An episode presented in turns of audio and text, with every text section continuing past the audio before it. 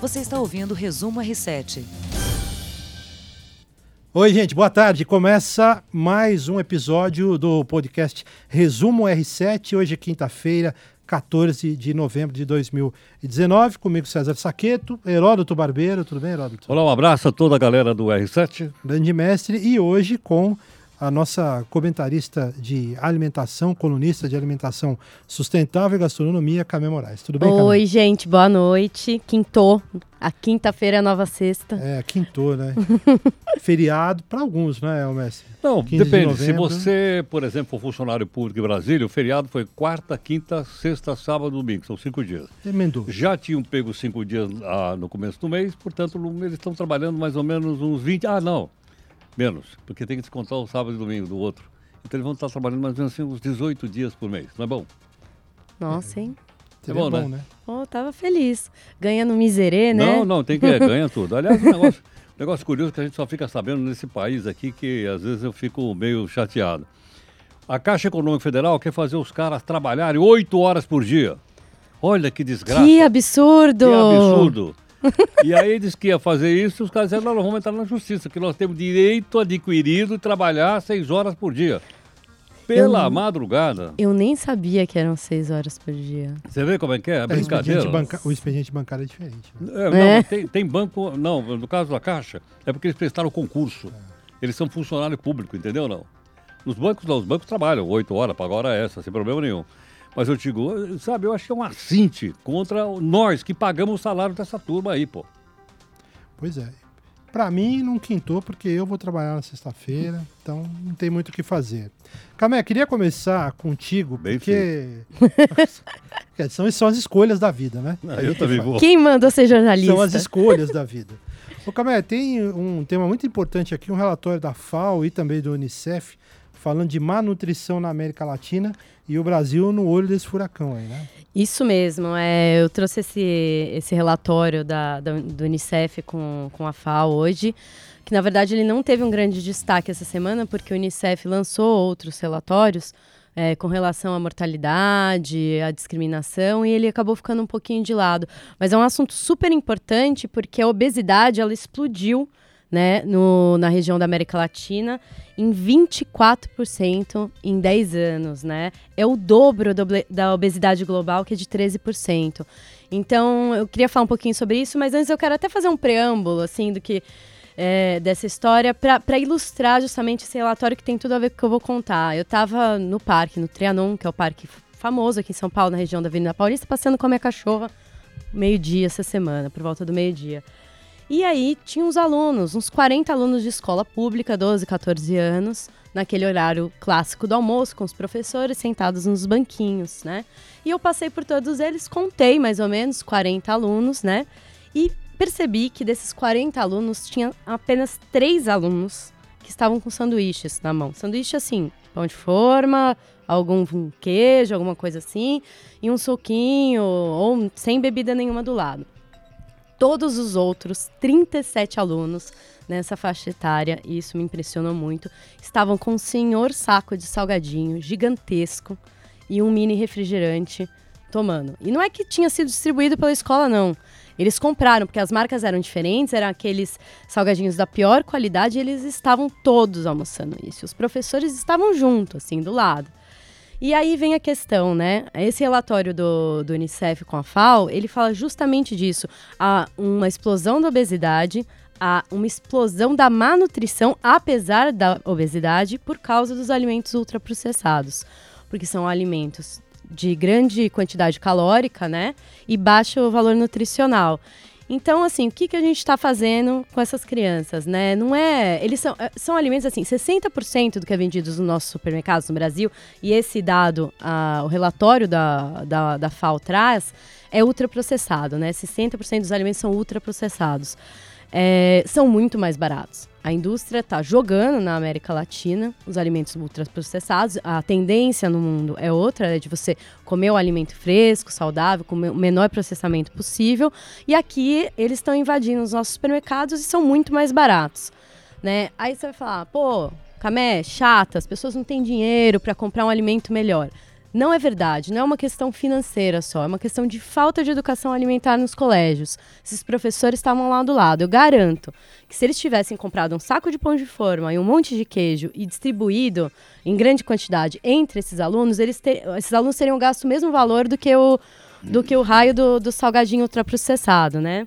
Então é um pouquinho disso que eu, que eu, que eu queria trazer, assim. Também não é uma questão somente de é, ser uma, serem alimentos mais caros ou serem pessoas menos instruídas, né? As crianças de classe mais alta também é, consomem alimentos ultraprocessados. Estão sempre lá com seu pacote salgadinho, seu refrigerante ou seu su suquinho é, longa vida, ultramente concentrado. Mas é, aquele com suquinho bem, bem açucarado. Né? Açúcar, né? é açúcar puro. Se for ver, é. tem metade de açúcar, né? Então falta essa consciência, falta um programa governamental junto às, às entidades de, de educação para orientar esses professores para que orientem seus alunos. Porque, olha, é isso. Houve um aumento em 10 anos no consumo de ultraprocessado de 25% na América Latina. Fast food aumentou 40%. E as pessoas, assim, por ano, do, no ano 2000, a gente comia cerca de 86 quilos de alimento ultraprocessado por ano. Agora a gente está comendo 112 quilos de alimento.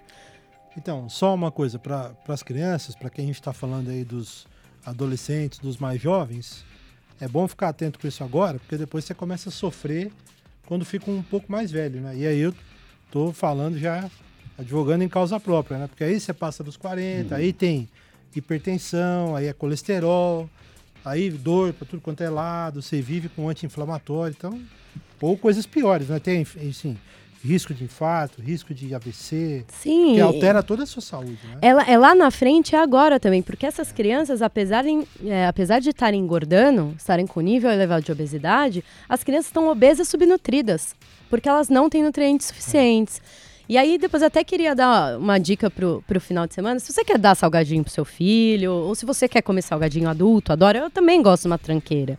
É gostoso mesmo, não tem jeito.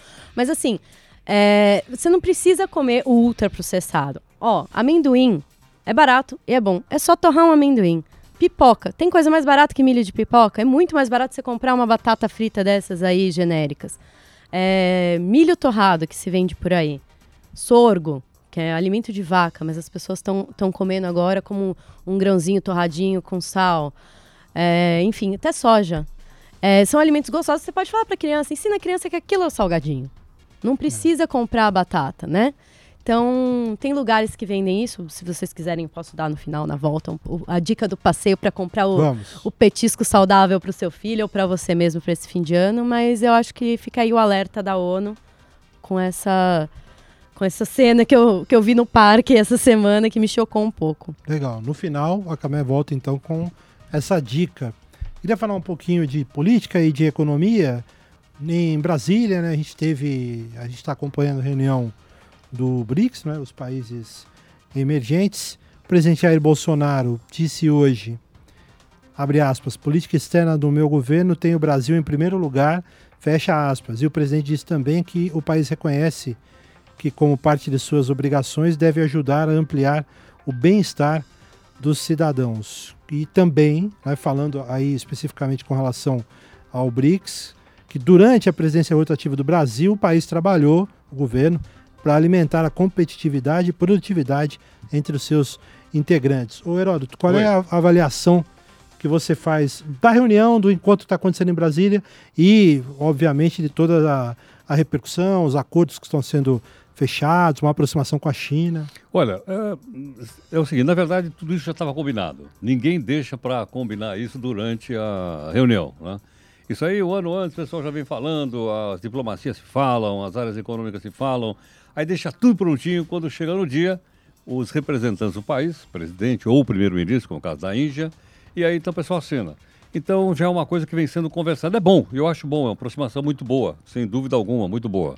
Mas o BRICS perdeu aquela função inicial que ele tinha. Quando ele foi criado em 2001, eles eram países emergentes fortes, quase para se, se antepor ao Fundo Monetário Internacional, se antepor à União Europeia, se antepor aos Estados Unidos, mas eles perderam a mão, porque alguns ficaram muito para trás e um deles disparou lá na frente, que é a China, hoje a segunda maior potência econômica e industrial do mundo. Então, ficou meio descompensado. Sabe quando a carroça fica descompensada? Tem uma uhum. roda muito grande e as outras são pequenininhas? É, é mais torta, ou menos né? isso. Muito bem. Alguns números da economia, gente, que eu queria passar também, divulgados nesta quinta-feira. Atividade econômica brasileira acelerou em setembro, segundo o IBC-BR, que é o índice de atividade do Banco Central, medido pelo BC, o indicador acumulou alta de 0,8% no ano, percentual que diz respeito à série de 100 ajustes sazonais. É, essa, esse é um dado. O outro dado, para contrapor, eu queria que, você, é, que, vocês comentassem, por favor, a indústria de São Paulo fecha 3 mil vagas e acumula perda de 12.500 postos. Metade dos 22 setores analisados teve variação negativa em outubro, estamos falando do mês passado, enquanto outros sete contrataram, quatro tiveram variação estável. São dois índices aí para São gente... dois, mas sabe, tem uma série de índices além desses, tem o comércio, tem o varejo e tal, tudo mais, são índices favoráveis. A impressão que está dando, salvo engano, é que a economia está começando a girar de novo e os dados estão ficando mais otimistas. Por exemplo, esse ano tá, se previa que o Brasil não crescesse 1%, talvez 0,8%. Hoje já se fala em crescer 1,2%, 1,3%. É pouco, é pouco. Mas já projeta um, um número melhor para o ano que vem. Então eu acho que está começando a pegar a economia nessa linha, ainda que haja alguns setores, como você acabou de lembrar, o da indústria, por exemplo, que está um pouco mais devagar. Agora um detalhe interessante que é o seguinte: o, sabe quanto está o dólar? Não. 4,20. Nossa. 4,20. é, é o mais alto dólar desde sei lá quando, aí um tempão, está em 4,20. Agora, por quê? Porque é um problema do Brasil? Não, porque é um problema internacional. É. Principalmente essa encrenca entre os Estados Unidos e a China faz o dólar subir lá no mercado internacional e nos atinge. Bom, é, com o dólar a 4,20, tem coisa boa? Tem. Por quê? Porque com isso o produto brasileiro fica mais barato no mercado internacional, a gente vende mais. A exportação melhora, né? É, é, melhora. Agora, talvez aqueça a... até a indústria, né, que, que fechou esses é. empregos aí. Exatamente. Agora, quando você importa, os produtos ficam mais caros. Isso pode, então, trazer a inflação de volta, porque uma série de coisas que nós usamos no dia a dia são importadas. Então você vê que na economia é assim, não tem um lado só da moeda. Né? A moeda sempre tem dois, Sim. às vezes três. Verdade, o trigo, né? O pãozinho sobe, o papel sobe, sobe, sobe. sobe. E a, minhas, minhas vão, férias também vão, comer, subir, vão, porque eu vou para os Estados Unidos. Menos carboidrato.